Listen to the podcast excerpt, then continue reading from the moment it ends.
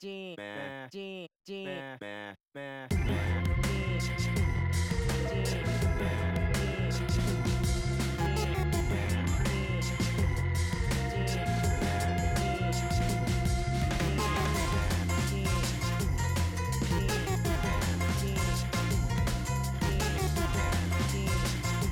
ナンバーワンポッドキャストマゴさんトマさんのジメジメワイドショー孫さんはいはい。ということですね先週盛り上がりましたね。盛り上がりましたね孫デミー賞本当に最終回にふさわしい。いやーもう盛り上がりでしねた。悔いはないですねもう悔いはないですね。で孫デミー賞前回えっと、孫デミー賞の、まあ、20位から11位までは発表してい。気持ちよかった。気持ちよかったですか？俺の順位、気持ちよかったいよ。やーであれですよねアビコさんと拍手さんの、まあ、ランキングも交えながら独特な視点で、面白かったね。新しいですよね、まあ、はせ前年にはなかった女性目線がまあそう今年は入ってますから、大型新人がね。大型新人が入って早くやろうよじゃあね、えっ、と早くやる、前回に引き続き、ゲスト拍手さんと、アビコさんと、えー、また、えっ、と、孫ランキング、えーやりたいと思うんですけれども、では続きの、はい。えっ、と、10位ね10位から、まずじゃあ、はいえっ、と、第4位まで、お願いします。発表させていただきますね。はい。では発表させていただきます。えー、第10位、スペイディードライバー、監督、エドガー・ライト。9位、ドリーム、監督、セルトア・メルビー。8位、ブレードランナー、えー監督、ドゥニー・ビルヌーブ。7位、メッセージ、えー監督が、これもドゥニー・ベルヌーブ。うんそっか今年日本で6位が「ありがとうトニー・エルドマン」監督マーレン・アーレン5位マンチェスター・バイザシー監督ペネス・ロナーガ4位 20th センチュリー・ウーマン監督マイク・ミルズということで10位から4位になっております、ものです。まず10位から。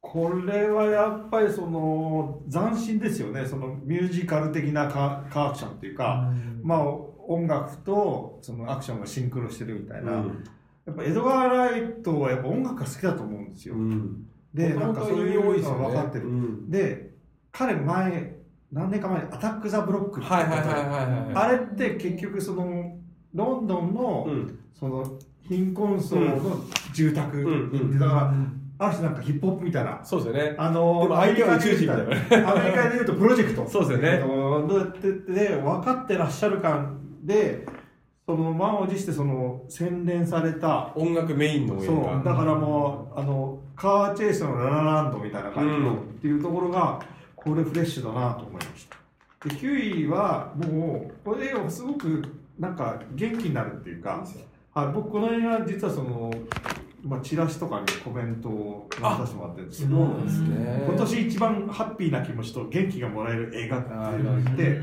配給会社としてはすごくこれいいですねフレーズだって言われるんですけどでなんか一つ面白いなと思ったのは、まあ、結局その女性黒人の女性がその NASA で計算をしてるじゃないですか、でうん。女性チームとうん。その白人チームと分かれてて、その差別があるんだけど、その女性チームの黒人たちがみんな結構身だしなみを整えてシュッとしてるんですよ。色とかかっこいいんですよね。で結構色がカラフルだけどそのパキッとカラフルじゃなくて抑えた色なんだけどカラフルなんですよね。絶対ヒール履いてるっていう。そう。だからあれがもしかしたら実際にそういうふうにビシッと決めてきてるかもしれないけど色使いとかのカラフルさっていうのがある種そのダイバーシティじゃないけど多様性をっていうことへのなんかメッセージっていうかなってるのかなと思ってそのファッション的な観点で面白いなと思ったんですよね。いいですね。で8位ブレードランナー、まあ、ブレードランナーって僕たちにとってはまあ80何年だっけあれって2年70 81年。ですよね、はい。なんでやっぱその比較的リアルタイムにカルトうん。で洗礼を受けてるんですけど、お前生まれてないだろトマさん生まれてないです。92年生まれ。そうなんですよね。僕も79年生まれなんで。そう。でこれそのまあ元の映画はノワールって言われてますけど、82年ね。結局そのブレードランナーっていうのはある種ハードボールド映画なんですよ、そのデッカードがそのまあブレードランナーでそのレプリカントを探して殺すってやつだけどそのシークアンドファインドっていうか探して見つけるみたいな、うん。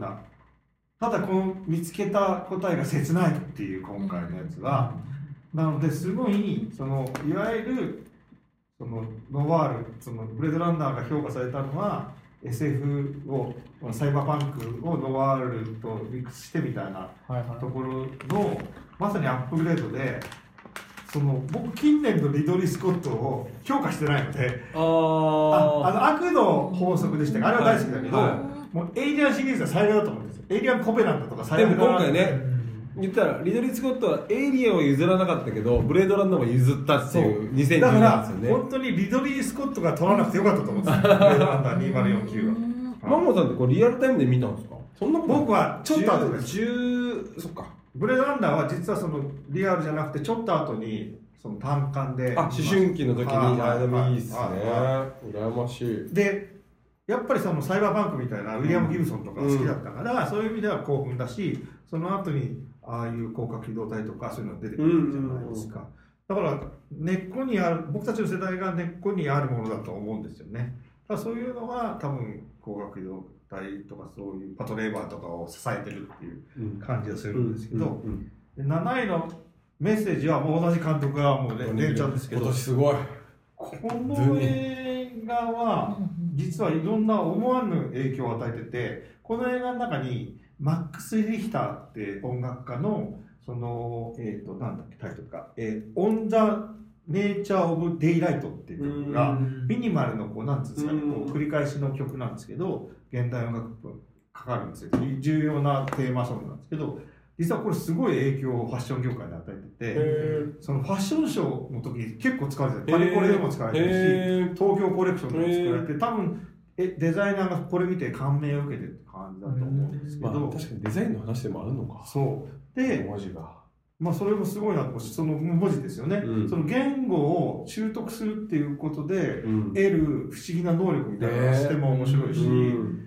これ映画見てまずもう原作も読んじゃったんで買ってっていうのでは実はだから同じ監督でもブレードランドよりちょっと上に1位上に。いやメッセージ素晴らしいですね。そして6位。ありがとうトニー・エルマン。これ僕の映画ですよ。これも。もうね僕の映画なんだったら僕の映画ライフは成り立たないぐらいなんです。この映画別にね面白いか面白くないかよくわかんないけどなんか最高なんですよね。最高。もうしかも嫌ですよあの親父が。そ実際寒いんですからほとんど笑えないんですギャグがもうなんか引きつった笑いがハッハッハみたいなう感じ娘から離れられない親父の話っていうのがしかも実は娘も変だったみたいな感じで。そうそう娘も変なんですよね。でもなんか感動っていうかね。あのあのなんだっけあの歌。あのー、ホイットニーの。ホイットニーの歌をね。テスラリボール。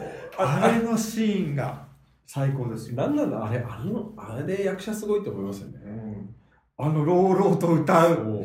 あれはね名シーン。もしかしたらもう名シーン大賞みたいな感じになるかもしれないですね。はい。そして、えーマンチェスター・バイ・ザ・シーこれはなんかね本当になんかまあほんななんか癒しがたい。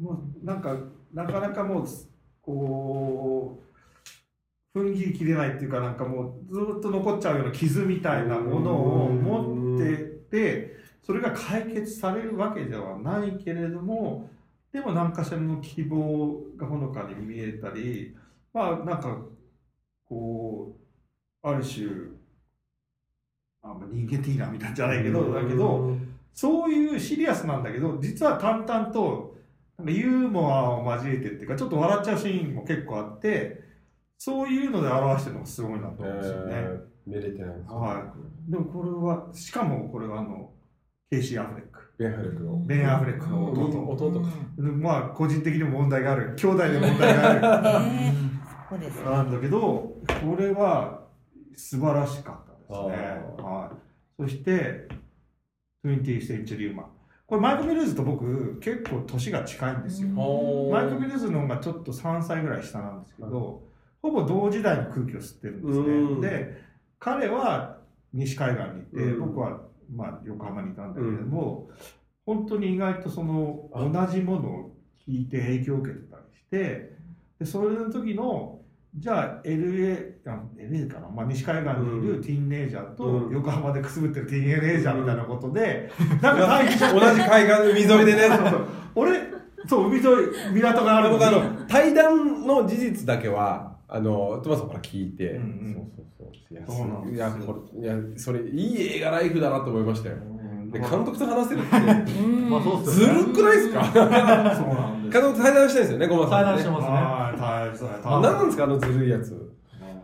なんでこうすごい一番思い入れがあ入れれた映画なんですでよも同い年でクリエイティブやってる人たち、人が作るものとしていいんでしょうね。確かに本当になんかえー、まあすごいあとあの結構こうやれそうでやれないみたいな感じ。でもまあ女、女の人目線の映画ですよね。僕まあ見れてないですけど、そうなんです要するに女性がいっぱい出てくる映画みたいな。まあでも結イメージが男性目線だと思うんですよ。あ、要するにそうなんですね20世紀を生きる生きた3世代の女性の話ですよ。一番上はその主人公のお母さん、うん。その1920何年あ大恐慌の時代に生まれた。でその次にその、まあ、60年代的なその例えばああいうこうなんでしょうふこう西海岸のヒッピームーブメントとかそういったものを少し引きずってるような、まあ、フォトグラファーの女の人がいて、でもっと少しまあその次のエル・ファニングがやってるのってな、まあ、僕たちと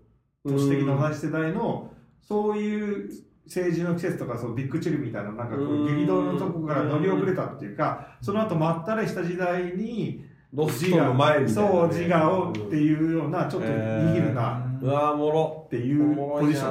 なその女性の3人の対比も面白いんですけどまあなんかそういう意味ではすごく、まあ、同時代を生きてる人間だからすごいビシビシくるっていう感じでしたね。で、よで、そういうことですね。で3位があ、ちょっと待って、マオさん。ライング。フライング4位までだった4位までごめんフライングまで。まあいいんじゃないまあまあまあいいですね。誰も見てないこうこういうので編集をするわけいや、もうこれはしない。しないんだあ栗原淳のせい。じゃあちょっと待って、すね、なしなし10位で。からで、4位までお二人の、なんか見てたら、なんかご意見が。はい、いや、ここまで僕ね、4位と5位見れてないんですよ。うん。でみんないいっていうのを聞いてて特にマンチェスター・バイズ・シーは入江監督も大好きって言ってたし、うん。僕らのメルマガでも結構皆さん大評価、うん。評価すごくて、で見れてないんですよ。5位というよりあら。ブレードランナーどうでした？ブレードランナーはあの僕は普通です。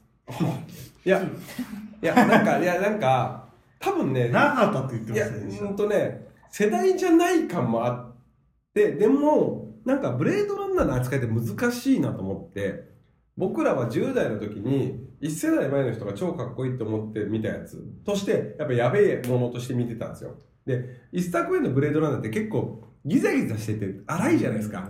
全然男と変な話、男と男の話だし。うんでドニ・ビルムヌーブが全世界のブレードランナーファンに対してしっかりと答えを出したものだなと思うんですけどあ確かに。僕根っこのブレードランナーが第一世代じゃないんでああの。みたいなとこはちょっとあともっと主人公に感情移入したかったらみたいなのもあるんですよねうつくもうとてつもなく美しかったんですけど、うんうんあの普通です なんかね、確かに、僕なんかぐらいのオードスクーラーには、ビシビシこう、響くっていうか、しびるし、うん。あの、例えば木のところが、がパルコフスキーうん。のサクリファイスだみたいなのがあったりとか、そういうくすぐる感はあるんですよね。最近あるじゃないですかこのそれこそあの「スター・ウォーズ」もリバイあのまたリメイクリメイクっていうか続編作ってて。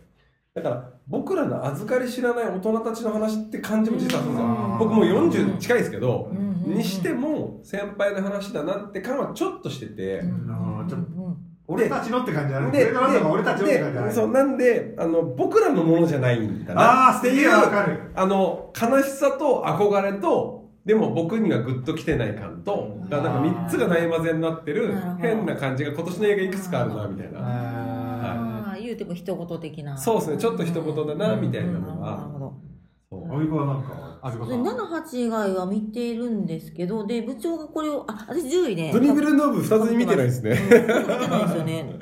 ブレードランナーはその1個目を見てないしっていうので私あのドラマでも1話見逃すともうあといいやって思っちゃうタイプなんですよ。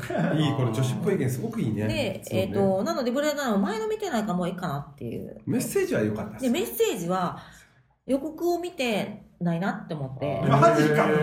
マジか。そうなんですよ僕メッねセージ最高でしたね。本当ですか？えこれ SF ですか？SF なんですけどいやもっとねあのも深い。う人類の話ですね。マジですか？人間の話これじゃあですね2018年見ます。あ家で。20でそう4569位部長が選ぶの分かるんあ間違った。孫孫さんの選ぶの分かるんですけどあの私が多分未熟者なんでしょうね。こういう王道の感動ものが全く響かないっていうちなみになちょっと言って。え何ですか？10位から。あじゃあアビコさんで10位4位行きましょうあか10位4位。はい。はい、10位ベイビードライバー。これ、あのマゴさん一緒なんですよ、であの私その音楽とそのシーンを、うん。あのシンクさシンクロさせるっていうのは新しいっていうのもあるんですけどそれより何よりあのこのアンセル・エルゴートこの主役の男のこのピュアな感じと、うん。ベイビーっていう名前がバッチリ合いすぎてて、すごい素敵ってなってあのうっかりインスタフォローして うっかりじゃうっかりじゃなくていいんですよこっちこっちいいね押してます。素敵ってなって。来日した時恋人と一緒って聞いてギーってなってますけど、恋人彼はね DJ とかやってね意外とねイケメン素敵、素敵ってなってる。あのピュアピュアな顔、顔立ちと肌の綺麗さと、この映画。いや超いいね女子目線めっちゃいいわ愛しすぎているっていう。めっちゃいいわで次の作品でがっかりさせんといてやっていう、うん見知らぬところでプレッシャーを勝手に与えています。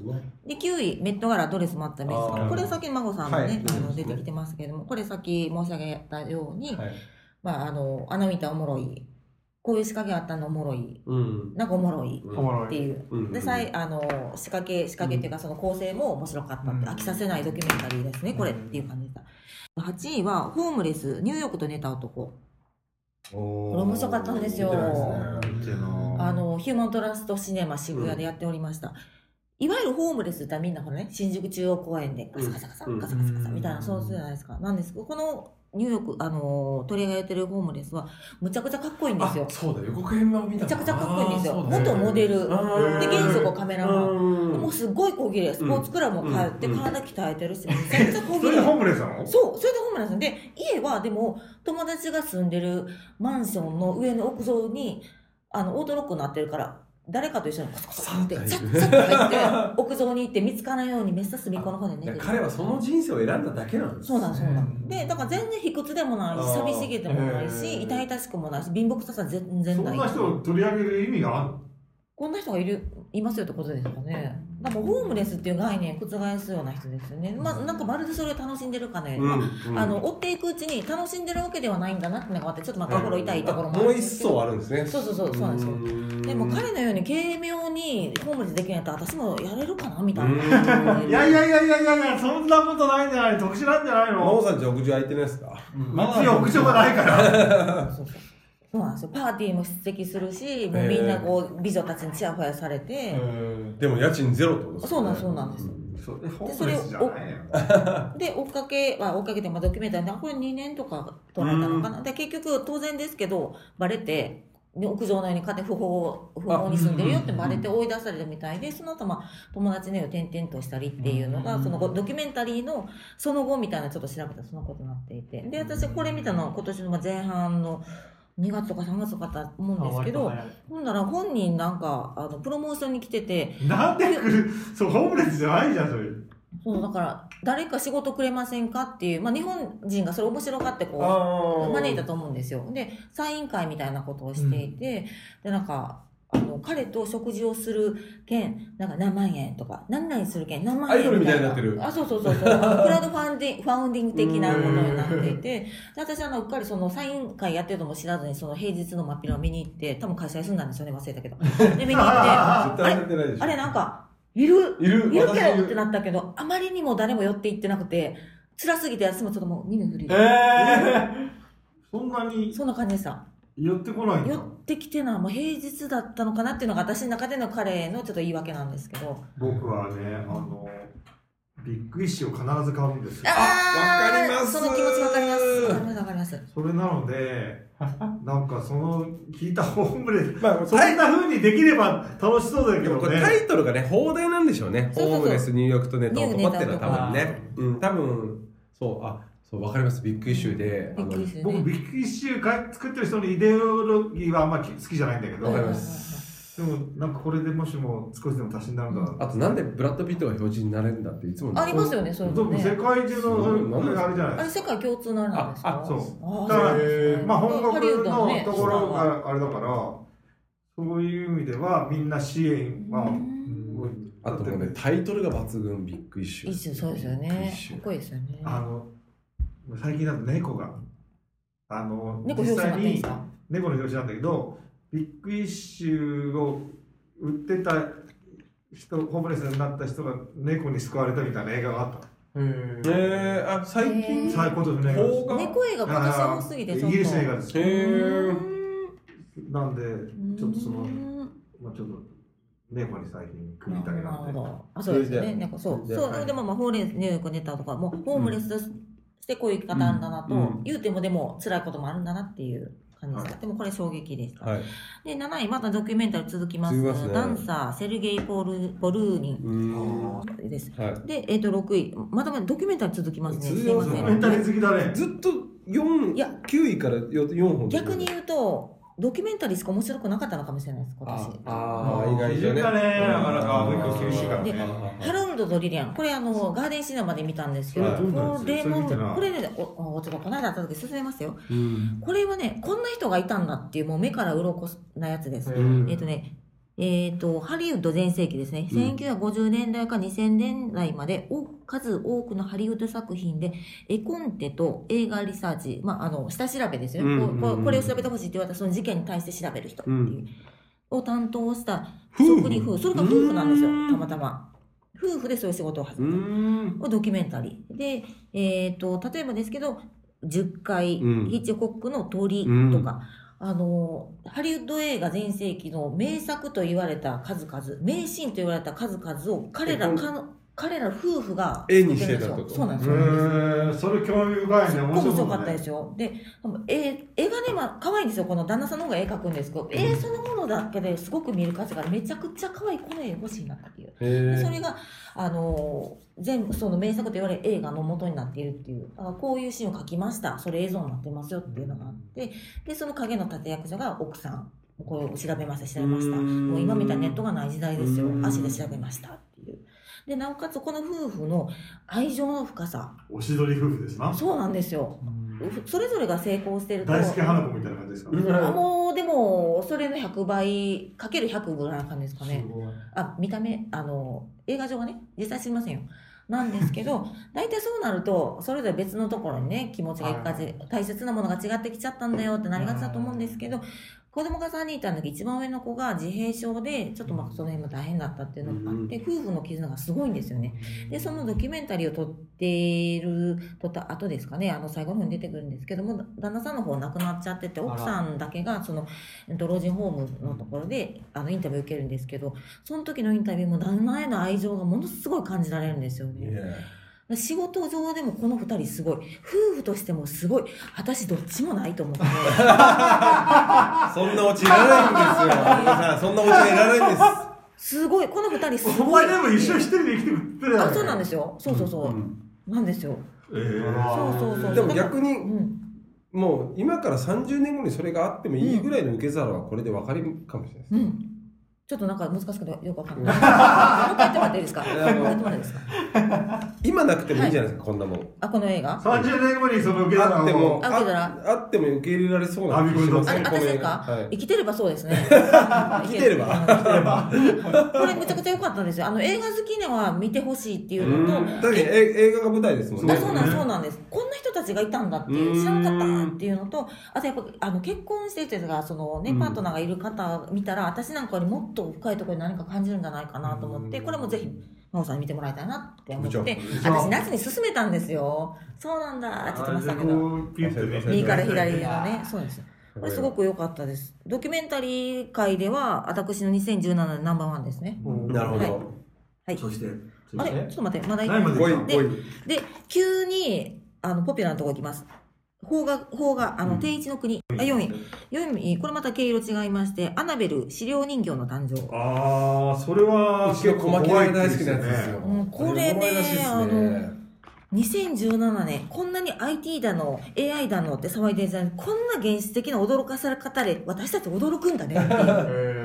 なんか人形とかがプロモーションで来てたよね、なんかあ、ね来てましたっけ？あの、怖いやつね。めちゃくちゃ怖かったですね。怖いの？それ怖いの？めっちゃ怖いですね。あの、まず、資料館シリーズのこれスピンオフなんですよ。いいらしいですよね資料館シリーズ、本当に怖くて面白いです。あそうなんだでも、現、あ、なんつうの？現実的なホラーなんですよ。怖がらせ方とか、ストーリーもすごく現実的でね今時こんなのね、驚くやつおるな、私ですみたいな感じで、その資料館のスピンオフなんで、資料館はあの実話がベースなんですよ。うんこんなこと本当にあったんだっていうね、調べてもやっぱ本当なんだな本当にあって怖い話みたいなそうそうそうそうそうなんですよ。ひーってなるんですけど、で、それはスピンオフなんで、まあ、これ実際嘘の話なんですけど、そのまあ、資料館のベースがあるからっていうのもあるんですけど、まあ、めちゃくちゃ怖いのと、怖がらせ方がめっちゃアナログ、昭和、みたいな感じなんですけど、ビクッ、ビクッってなって、もう、もう最後こうなんですよ。映画館でこうなってる。それ耳塞いでるってことね。耳塞いでて、これラジオなんで伝わらないんでそのリアクションそうそう、あ、そうです、そうです。でも制作がさあの総総指揮のジェームズ・ワンそうですでそうそうジェームズワンジェームズ・ワンってすごいっすよねジェームズさんっていろんな映画撮るのね。ワイルドスピードスカイミッションですからね。スカイミッション良かったですよね。よかったですよね。あ、そうですね、そうですね。あ、そうか、それもそうなんですね。でハクシーさんもどうですかその？あ僕あ10僕簡単に言いますよ。うん。10位から4位ね。はい。10位10位 L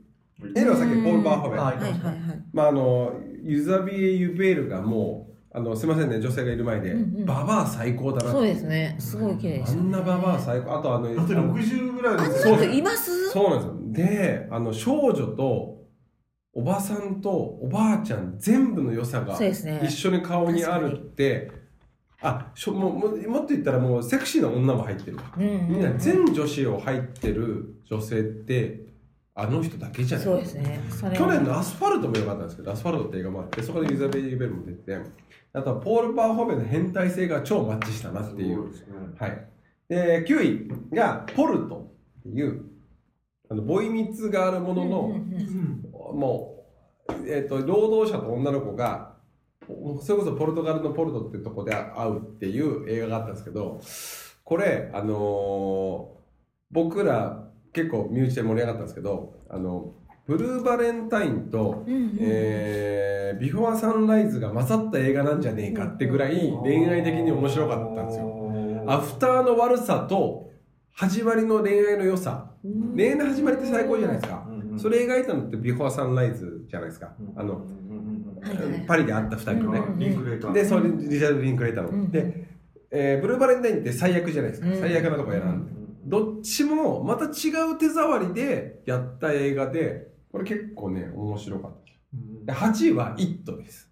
ああいいとおーいっとね。俺もなんかねでもちょっとそんなんでやられちゃうのって あんな極悪凶悪なやつがあんなもんでやられるわけないでしょって思っちゃうんですよ、なんかね、イットは、あの、やっぱ、グーに、あの、原作も好きで、もともとのテレビ、へー。テレビ版の3時間ものの映画、へー映画になったやつがあって、うんうん。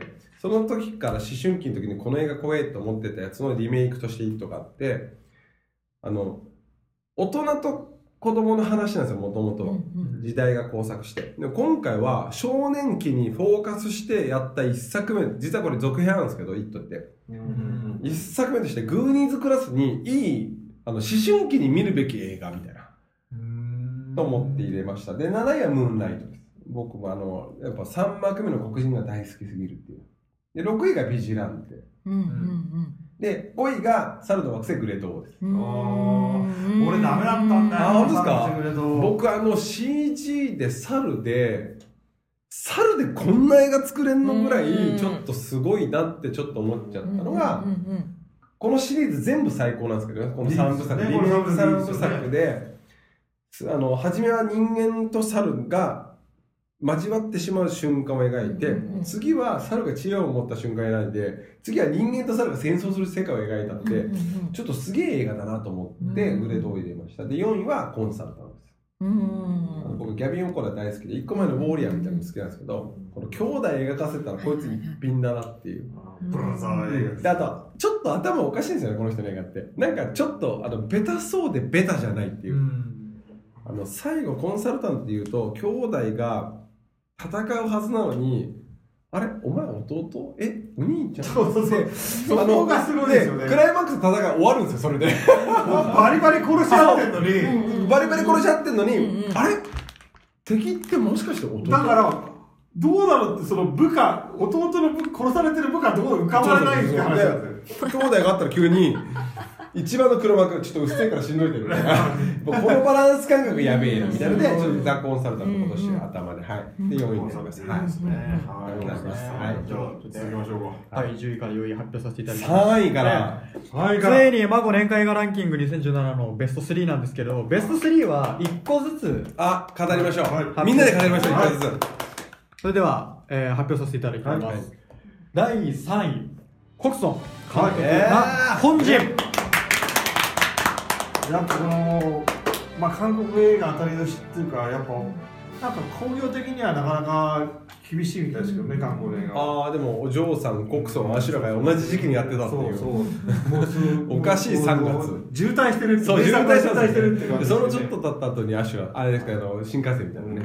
でも本当にこれ強烈でうん。なんかその、まあ、悪霊的な題材の映画なんですけどもう絶対的にいわゆる英語で言うとイーブルみたいなもう超超悪みたいなうんものになんかこう絡めなんかこうぐっと絡められてもう抜け出れないみたいななんかこうかなり何見せられてんだみたいな。悪夢な感じだけどすごいパワーなんですよ。悪のうん。悪意とか悪霊というかその悪魔のパワーがすごいってなんかこうなんか理屈じゃなく放心状態みたいな感じになってすごい映画だなと思いました。だからなんかこうまあもしかしたら例えば日本昔だと震える舌とかああいうあなんかこの家族がなんかこうわけわかんないものにこう捉えられてなんか。から地方と家族となんかよくわからないあのオカルトのちょっと行ったり来たりする感じ。韓国ってね結構地方感が、うん。韓国ってソウルの中でも例えばすごいスラム街うん。あありますあの坂のそう。だから例えばあの息もできないとかもそうだけど、うんね。あんな都会だけど結構田舎の街並みがあるとかいうのが面白くて、うん。まさになんかそこのそういうまあ落差っていうとおかしいんだけど、そういうところがすごくこういう映画を生かすシチュエーションだと思う。なんか日本だと結構都会であれば東京であればなんかある程度一定のなんかどこに行ってもコンビニがあってなんかっていう平均性があるけど、韓国ってそういうものがまだ落差があるからああ確かに。そこから近近くに闇がある。そう、うんそう、ちょっと角曲がったら闇があるみたいなところがありますよね。そういう意味では、その結界を張るじゃないけど、そういう、しかも国村潤さん潤さんわけ、正体が知れない。日本元日本人で行き着いた人間なのか妖怪なのか分かんない役ってすげえ役やってるんですよね。多分でもこれすごく俺なんかは分かんないけど奥深いものがあると思うんですよこれ、はい監督日本人ってすごいはいクリスチャンチェだから、そうですよね。でチェイサーとって悲しき獣でこれですからね。だからそういう意味でのなんかそのキリスト教の教義的な何かがあ背後に隠れてるんだと思うんですけれども、なのにあのなんか地域宗教みたいなことですよね。そうそうそう。で韓国ってキリスト教が熱心多いですよね。だからそういうところなるほど。も、うん。まあ俺たちには分かんないけどそういう背景があってできるような結構すごい奥行きな映画でうんこれはすごいすげえなと思いました。アビコ見たよ見ましたよ。見た？見た。私韓国曲大好きなんですよ、うん。あのえぐい感じとか、うん。日本人に表現できない感じとか大好きなんですけど、そうんね。これねオチが中途半端で。マジか中途半端って言われちゃったのああのえあのおじ中途半端なの？はい。現実なのかそうじゃないのかっていう曖昧にして終わられたなっていうのーなんか僕は僕も僕入れてないですけど20位に。でもあれ現実なのかファンタジーなのか。うんうんうん。どうとでも振り返るとすごく細かい伏線いっぱいあったりするんですよね。うんあのファン・ジョンミンが来るときにはいはいはい。門を通るときになんか嫌がったみたいな。まあでもあの女の人がなんかどっちなのみたいな。どっちなのあるし、うんうんまあでもそのやっぱ最後の最後のところでまあなんかあの主人公が、まあうん。あのところそのはなんかまあすげえこう頑張ったんだけどみたいなところがすげえいいなと思いましたよね。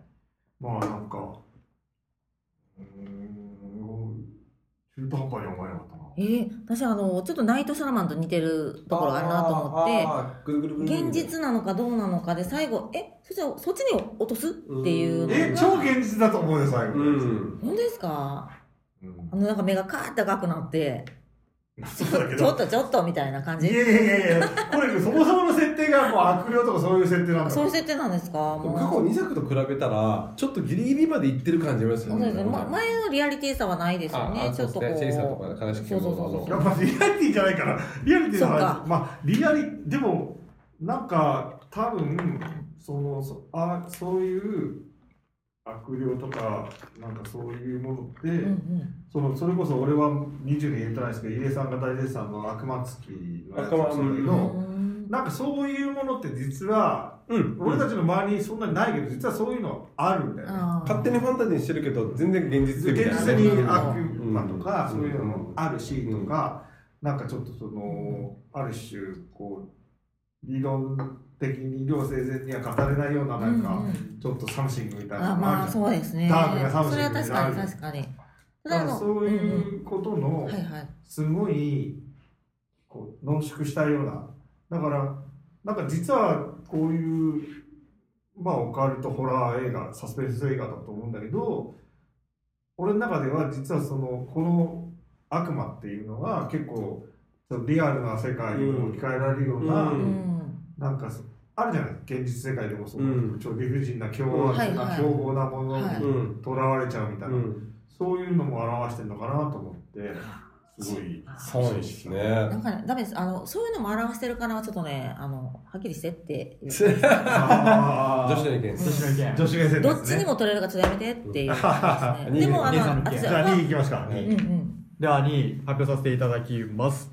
え第2位「たかが世界の終わり」監督グザビエ・ドランザビエドランド僕ねその食わず嫌いで見てなかったんですよ。うん。でなんかなんかまあ武蔵野館でやってて、はい。ひょんな拍子で見たんですけどやっぱなんかそのこれも国村と同じでこうガツンとくるなんか心わしづかみ系の、まあ設定はその、まあ、悲しいお話だけどありふれてるとありふれてる。家族の話ですね。う。ん家族の中久しぶりに会った家族のそ話う。でその、まあ、病気になっちゃったと、うん。そういうのっていうのは、まあ普通にありそうな話じゃないですか、ただその帰ってその、まあ、家族にっていうところのそっからのなんかこう家庭の中でのこのガーってこう物語がなんかすげえな特にそのあいつなんだあのえっ、と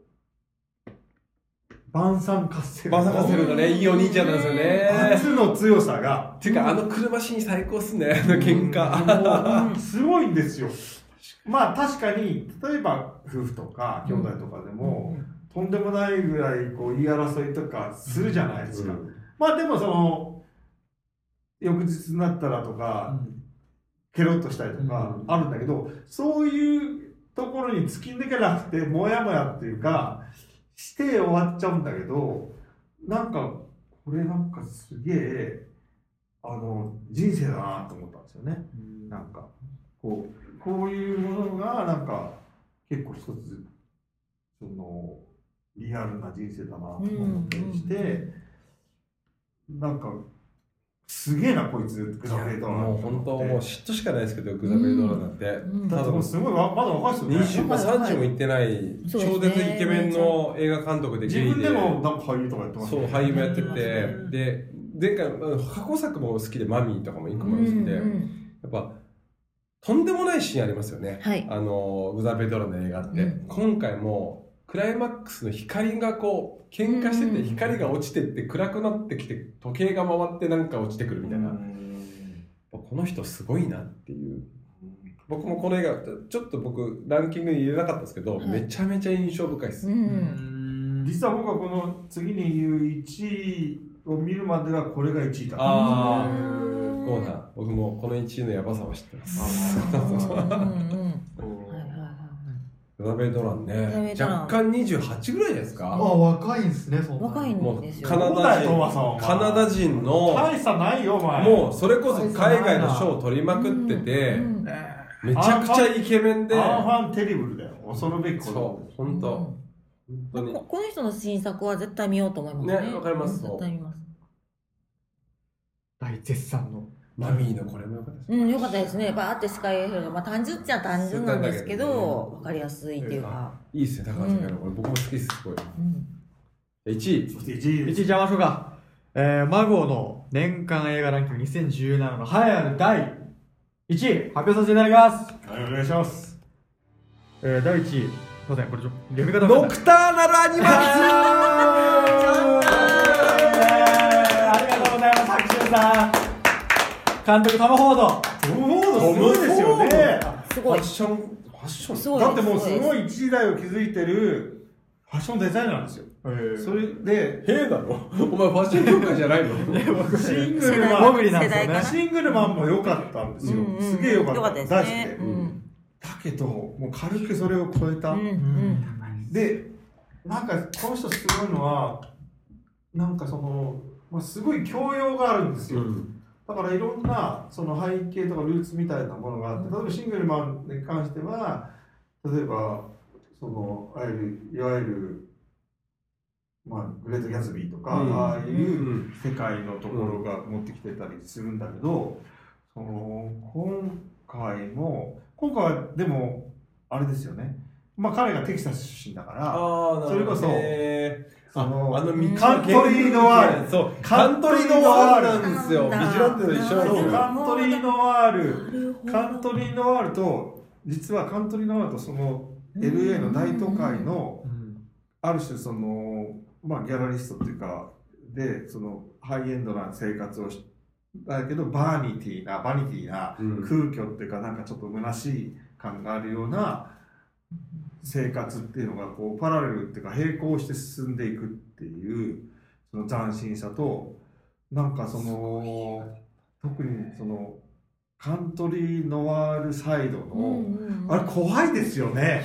うん。あのね劇中劇があるじゃないですか。はい。元はい夫がおうん。お送る話、はいあれがそもそも面白いっていう、めちゃくちゃであれがそもそも超超怖えっていう。あれ一本でも成り立あつ。よねれ一本でも全然成り立つっていうのが、うんもうそれを見る嫁、うん。僕らの過去で30になってもう一重ぐらいじゃないですか、うんこの人本当ねああのジェイク・ギレンホール。最高間違いないですよね。ナイトクローラさーでローラーもそうですね、それこそでもあのビル・ヌーボーもね、うん。あの間違い複製された男とかでもやってますけど、間違いないんだよな。いやー最高でしたね、すごい。でしかもそういうことをきっちりその対比が面白いのもあるしでもやっぱりおしゃれさんだからセンスがいいんですよ、うん。映像のセンスが、うん。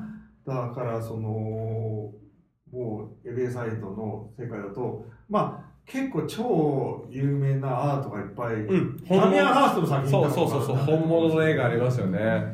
あるしでも面白いのがトム・フォードってすっごい有名な監督じゃ、監督デザイナーじゃないですか、うんうんだからそのグッチのデザイナーもやったし、うん。自身のうんデザイナー、007が着てますからねスーツをね。そうそうクレイグもあれななんだっけ？ダニエル・クレイグダニエルクレイグが着てる着てますよねだけど今回は自分のブランドを一個も一切着てない。あそうなんですね。エイミー・アダムス、はい。一切着てない。ただエンドロール見るともうそうそうたる、うんねブランド名。そう。そう。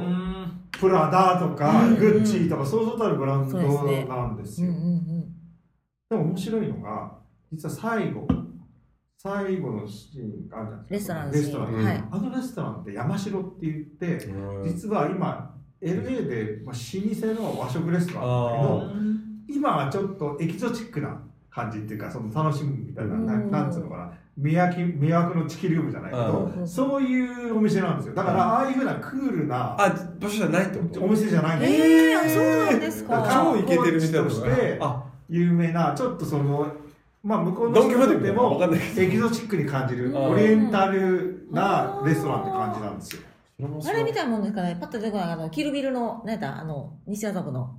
うん、えっと、ゴンパチ。あそれそうそうみたいな感じですまあ、ゴンパチに近い。ゴンパチよりはもともと歴史があるのでもともとはその LA で、まあ、初めぐらいにできたような和食の。あそこの、あそそうなんだ。この編集超いいですね。うーん。だからそのなんか丘の上にあるようなところなんだけど、あそこを選ぶか。だって、もう完璧にハイエンドなトム・フォードうが、最後にあそこを選ぶっていうのが面白いなっていうところ。およさんもう言っちゃってくださいよ、もう。し知らん人が見て見る分にはすごいもうハイエンドなって感じしますよね感じしますよハイソなそうなんですよ。あモダンなっていう感じだけどそこが面1位。なるほど一位なるほどなるほど僕でも僕もこの後長くなるので言います。僕2位です。私1位です今年マジでトム・フォードって僕からすると僕そんなファッション詳しくないですけどグッチのデザイナーやって、うん自身の自身のブランドやって、うんうん。めちゃめちゃセレブだと思うじゃないですか、うん。でもこの映画見てこいつ超悩んでるやつだなってうん。いうか、あのどなるほど。ただのか例えば僕があのスパイク・ジョーンズとか、うん。ミシェル・コンドリの映画を見るときに、俺スパイク・ジョーンズ嫌いになっちゃうんですよ。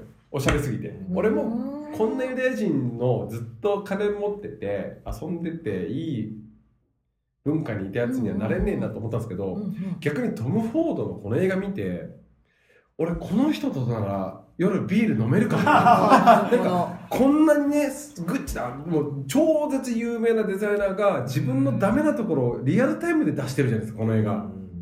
しかも映画が超面白いっていう、しかもおしゃれでもあるって、全部出してて汚ねえとこも綺麗なとこも全部出してるこの人って超信頼できると思ったんですよね。で僕はあの2位にしましたけどど。実はアビコさんが実は私1位なんです。よ。アビコさん1位です。はい。珍しく一緒になりましたね。珍しいよね。そこでリーグしましたね、最あー後の。もよかった。そうですね。うどうはい。アビコ的にあは。私的にはあのトム・フォードの美意識ここに見たりですようね美意識の集結、うん。あのストーリーもまあ当然面白いんですけど、うん。やっぱり随所にトム・フォードらしいこのやっぱりファッションデザイナー出身っていうあれなんですかねその,、あの色色彩もそうですけどそのカットの時のここに人がいてここに絵がありますよっていう一個一個が全部絵はがきを切り取ったような美しさ。多分ただそれはねあのあれなんですよ。現実の世界の人が、うん、と元旦那が送られてきた小説を読んで、うん。うん。でそれが劇中劇で繰り広げられるんですけど、そう。うん。現実世界より劇中劇の方がリアルなんですよ。超怖い。現俺あんなシチュエーションお父さんとしてあんなシチュエーションだったら終わるって思う。ません絶対終わる。でしょ？終わる終わる。絶対嫌でしょ？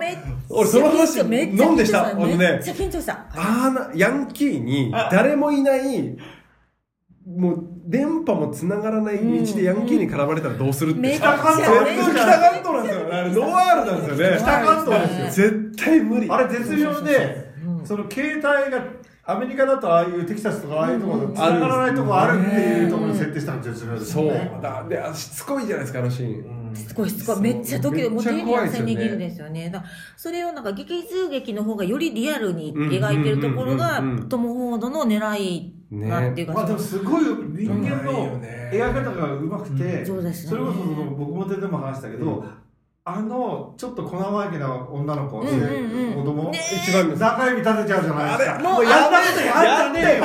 お父さん教育しないよ。思いました思い。ましたややめろやめろと思いそんましたなことすんじゃねえよっていうのが。でも19歳ぐらいでね血気思ってた思ってた盛んだから黙れ黙れ。引っ込んどけお前はそうこれ一発で結末考えてくださいもう最悪じゃないですか。ですよマジで。で最後まあ最後っていうかまあね途中はい死体とかも出てくるんですけどその死体すら美しいっていう。そうね死体ソファーの色と肌の色ととかリアリティなシーンほどなんですかね。あのリアリティがその劇中劇じゃない方のね、うん。あの今こう小説読んでますっていうところはもうメイクものっぺりしていうん。る色彩もなんとなくダークで。こどっちかというとこっちが嘘じゃないのっていうシーンなんだけどあのっていう風に演出してるんですけど劇中劇も色鮮やかにそして死体のシーンを美しくっていう。まあ本当にだからファッション的に見ても例えばあのスタッフが着てるそのさっき言ったようにトム・フォードの服は着てないけど、うんうん。まあ、名だたるブランドも着てるし、ね。あとその周りのやつもその美術ギャラリーのスタッフが、はいはいはいはい。例えばコムデ・ギャルソンのハーネスをつけてるとか、うん。なんかそういうところでファッション的に見どころもあるんですけど。そうですねなんか全く鼻にかからない多分なんかトム・ホードって本当にこの業界嫌いで大好きなんだなってどっちの二面性もある感じがめちゃめちゃ良かったなって。あとやっぱトム・フォードなんかそういう意味でいろんな意味でのこうすごいペシミスティックああ、る遠征的なんですね。遠征的なところがあって、へまあ、全部シングルマンも結局自殺しようとするとかする話じゃないですか。で、フィッツジェラルドのグレート・ギャツビーを、その、なんかオマージュしてるってあって、そのなんか儚くて切なくて、ちょっとっていうのがすごい好きなんだなと思いましたね。なんかさっき話聞いてて思ったのはその、えっと入江監督の、えーとビジランテビジランテ。多分ちょっと似てるとこあるのかな。ああのっていうカントリーで終わる。そう、劇中劇は超似てますよね。だからあのファーゴ。ファーゴとかと似てるファーゴとかね。そうだそうだそうだ、そうバーバーね。閉塞感のある中でのそう、事件。だからね、多分もうこのビジランテからカントリーノワールってそう、いうカントリーの田舎のノワール。新しいもう新しいこれトレンド映画のトレンドなる。あそうだと思ね、あの、こんなセレブだが、からシンクロしてるんですよ。入江さんと友達は。言っといてください、入江さんだったら。お前とモーのスーツ変えてるぜひそのもうあの映画のローンチの時は、うん。トム・ホードのスーツでねあそうですね。うん。いや、そうだと思う本当いや、でも僕も今年はトム・フォードのこの作品が、うん、映画としても本当素晴らしいですよかったですね本当素晴らしかった。マジでびっくりした。うん、びっくりしましたね山田さん、じゃあ2位、3位はい、けて2位、いってくださ3位、ちょっと順番逆になっちゃいましたけど、はい私、あの、4位まではね、ホラーだの、ドキュメンタリーだの、コメディだの言ってましたけど、はい最後、えぐいの3つきます。まあ、その1位はさっきお話ししました、ノクターンなりました。はい。3位は地獄愛です。これはでですすね、これあれですよ、あの、元ネタが。ハネムーンキラーですよね。そうなんです、そうなんですそうなんですよね。あ、そうそうそう。あのー実際に1940年代に20人の女性を殺害し死刑となった実在の殺人鬼とその、えー、とパートナーの女性を元に作った話なんですね。これねカテゴリー的には、まあ、ラブストーリーになるらしいですわ。びっくりしたんですね。まあまあまあバイオレンスバラブストーリーあと。、バイオレンスラブストーリー。でその男性の方が、えー、と結婚詐欺師。要は女の人を騙しうんて結婚するよって言ってお金を取るみたいなことをしていてでそれでまあパートナーの女の人がそれ一緒になって姉です。私姉です。だったりうん妹です。って言いながら一緒にくっついていってうん。あ男の人が女を騙して金を巻き取るっていうのを加担するんですけどそれそのえっ、とうーんと何でしたっけ？えっ、ともう一個前のやつ。地獄愛の前のやつ。この監督のですか？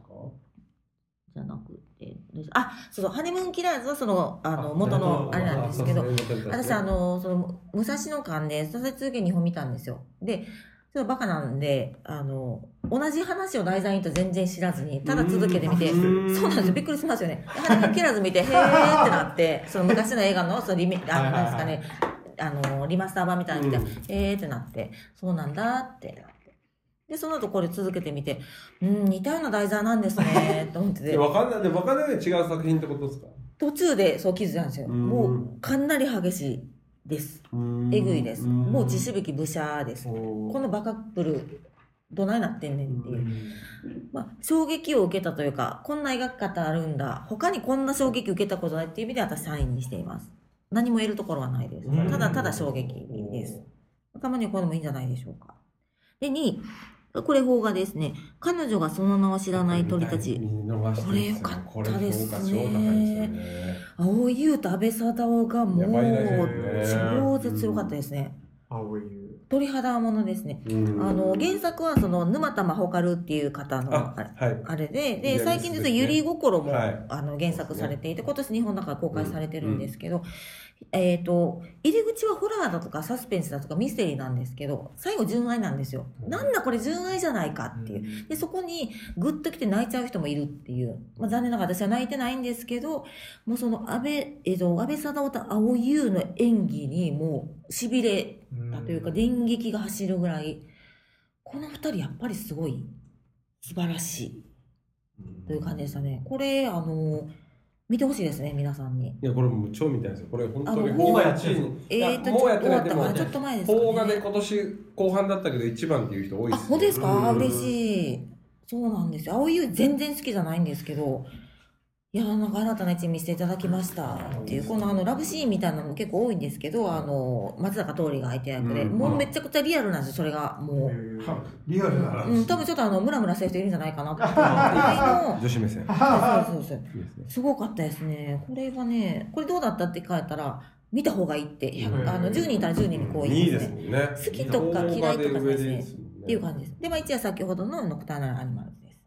はい。橋さんもう簡単に言いますよ。サインは私たちなんで、もう、僕の映画ですね。韓国映画で。うんうんうん。2位がノクターナルアニマルズで、僕1位は、スイスアーミーマン。おおはいはいはいはいはいはいスイはい。スアーミーマンっていうもうくだらないお笑いの、うんまあ、まあコメディ映画があるんですけど、はいはいはい僕、ラドクリフ君。そう、ジンとあのポール・ダウンの僕人生ベスト級にハマって、なんか僕ずっとダウンタウンが好きで抹茶が好きで、はいはいはい。抹茶映画撮ってるじゃないですか、はいはいは僕ダウンタウンが撮るべき映画ってこういうことなんじゃねえのかなってちょっと思ったりっちゃわかります。めっちゃわかります。笑いと哀愁と、なん。かダメさと良さとがバランスよく映像的にもあのドライブしてるなみたいないやダメなとこいっぱいあるん。ですけど僕でもこのドライブにずっと乗れたっていう意味でスイスアーミーマンねー人生僕ね今年見た映画で人生ベスト5に入るぐらい良かったんです。よ確かに確かに。あスイスアミーマン見たことないタイプの映画ですうん、あのね。説明しようもないし、はい。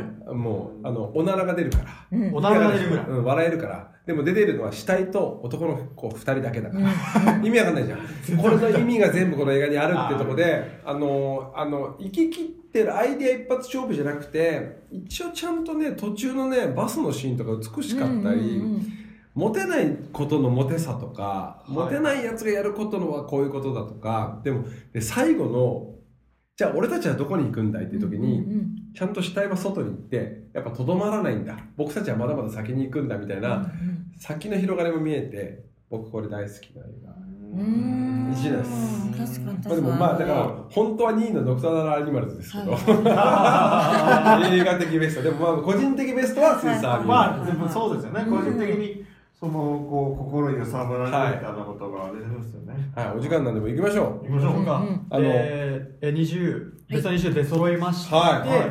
続いてが、まあ、各個人賞になるんですけれども、うまずでは僕僕作ってないんで孫さんの聞きマゴます。さんのじゃあ、えーまず、えー主演男優賞、うんえーマンチェスター・バイ・ザ・シーから石井ケイシー・アフレック。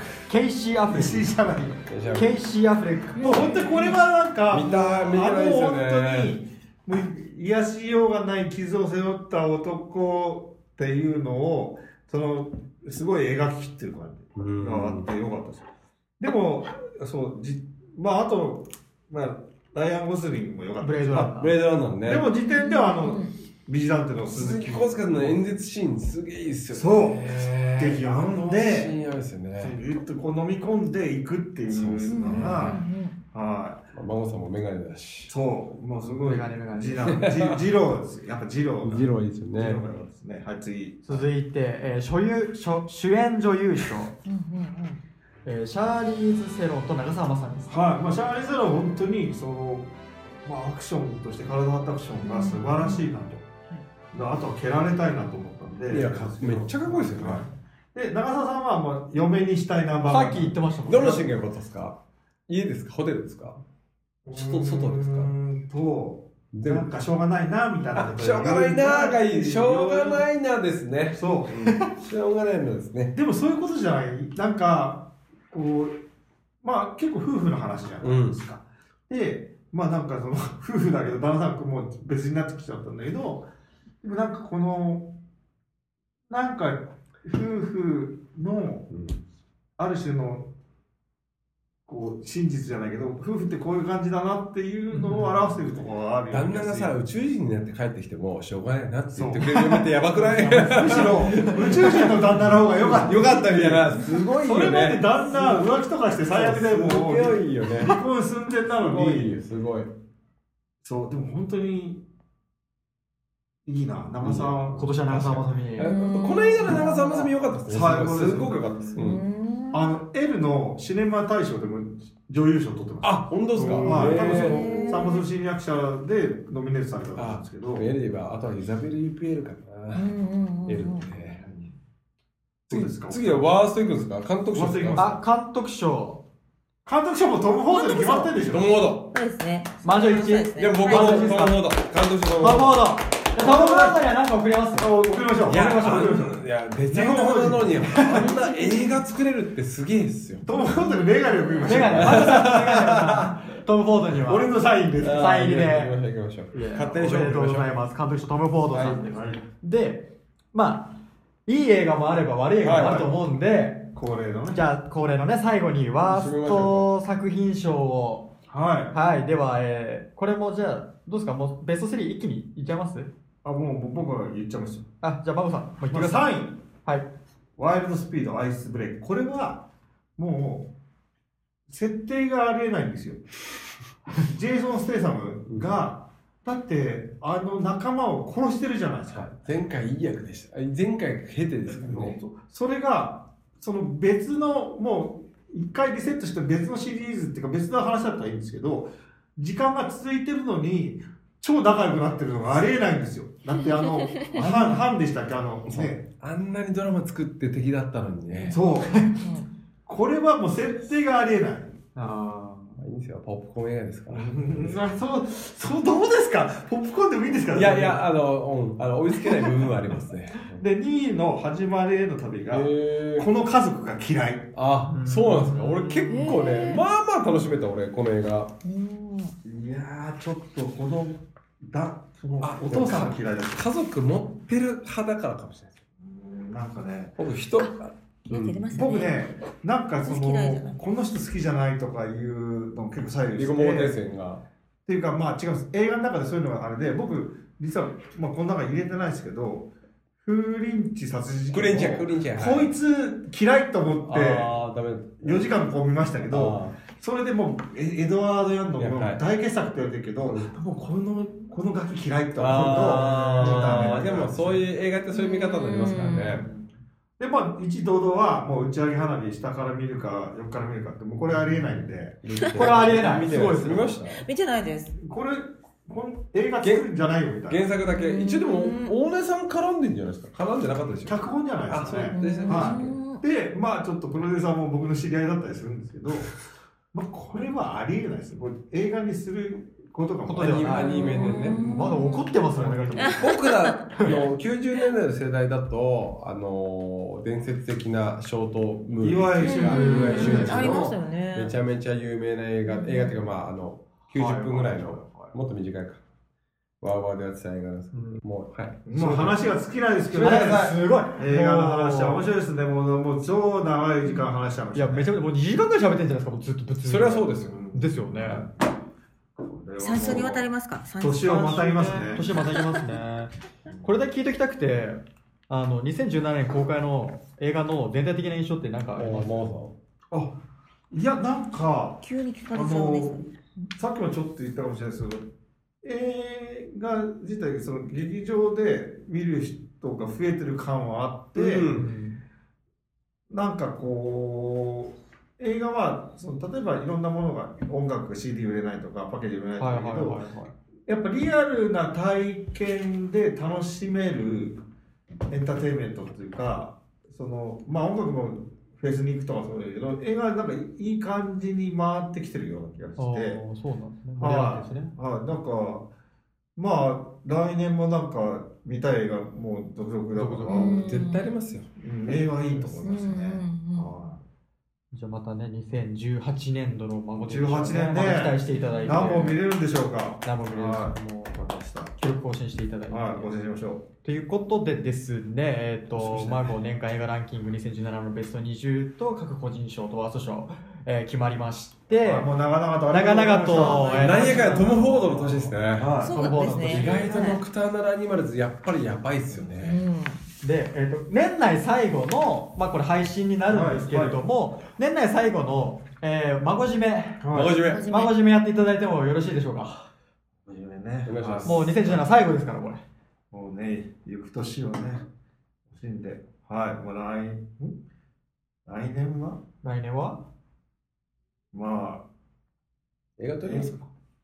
あ、ついにデビューしよう。来年、監督としてデビューします。イエーイトを変えます。ということで、ジメジメオーディションではリスナーの皆さんお手をお待ちしております。宛先はジメジメ .podcast.gmail.com、えーその他 SNS アカウントでも、えーどしどしお願いいたします。ということで、えーゲストのえー白秋さんと有馬さんありがとうございましたた。楽しかった。はい、ということで新年会やろう、新年会。来年のえージメジメワイドショーでまたまたお会いしましょう皆さん良いお年を良いお年をありがとうございました。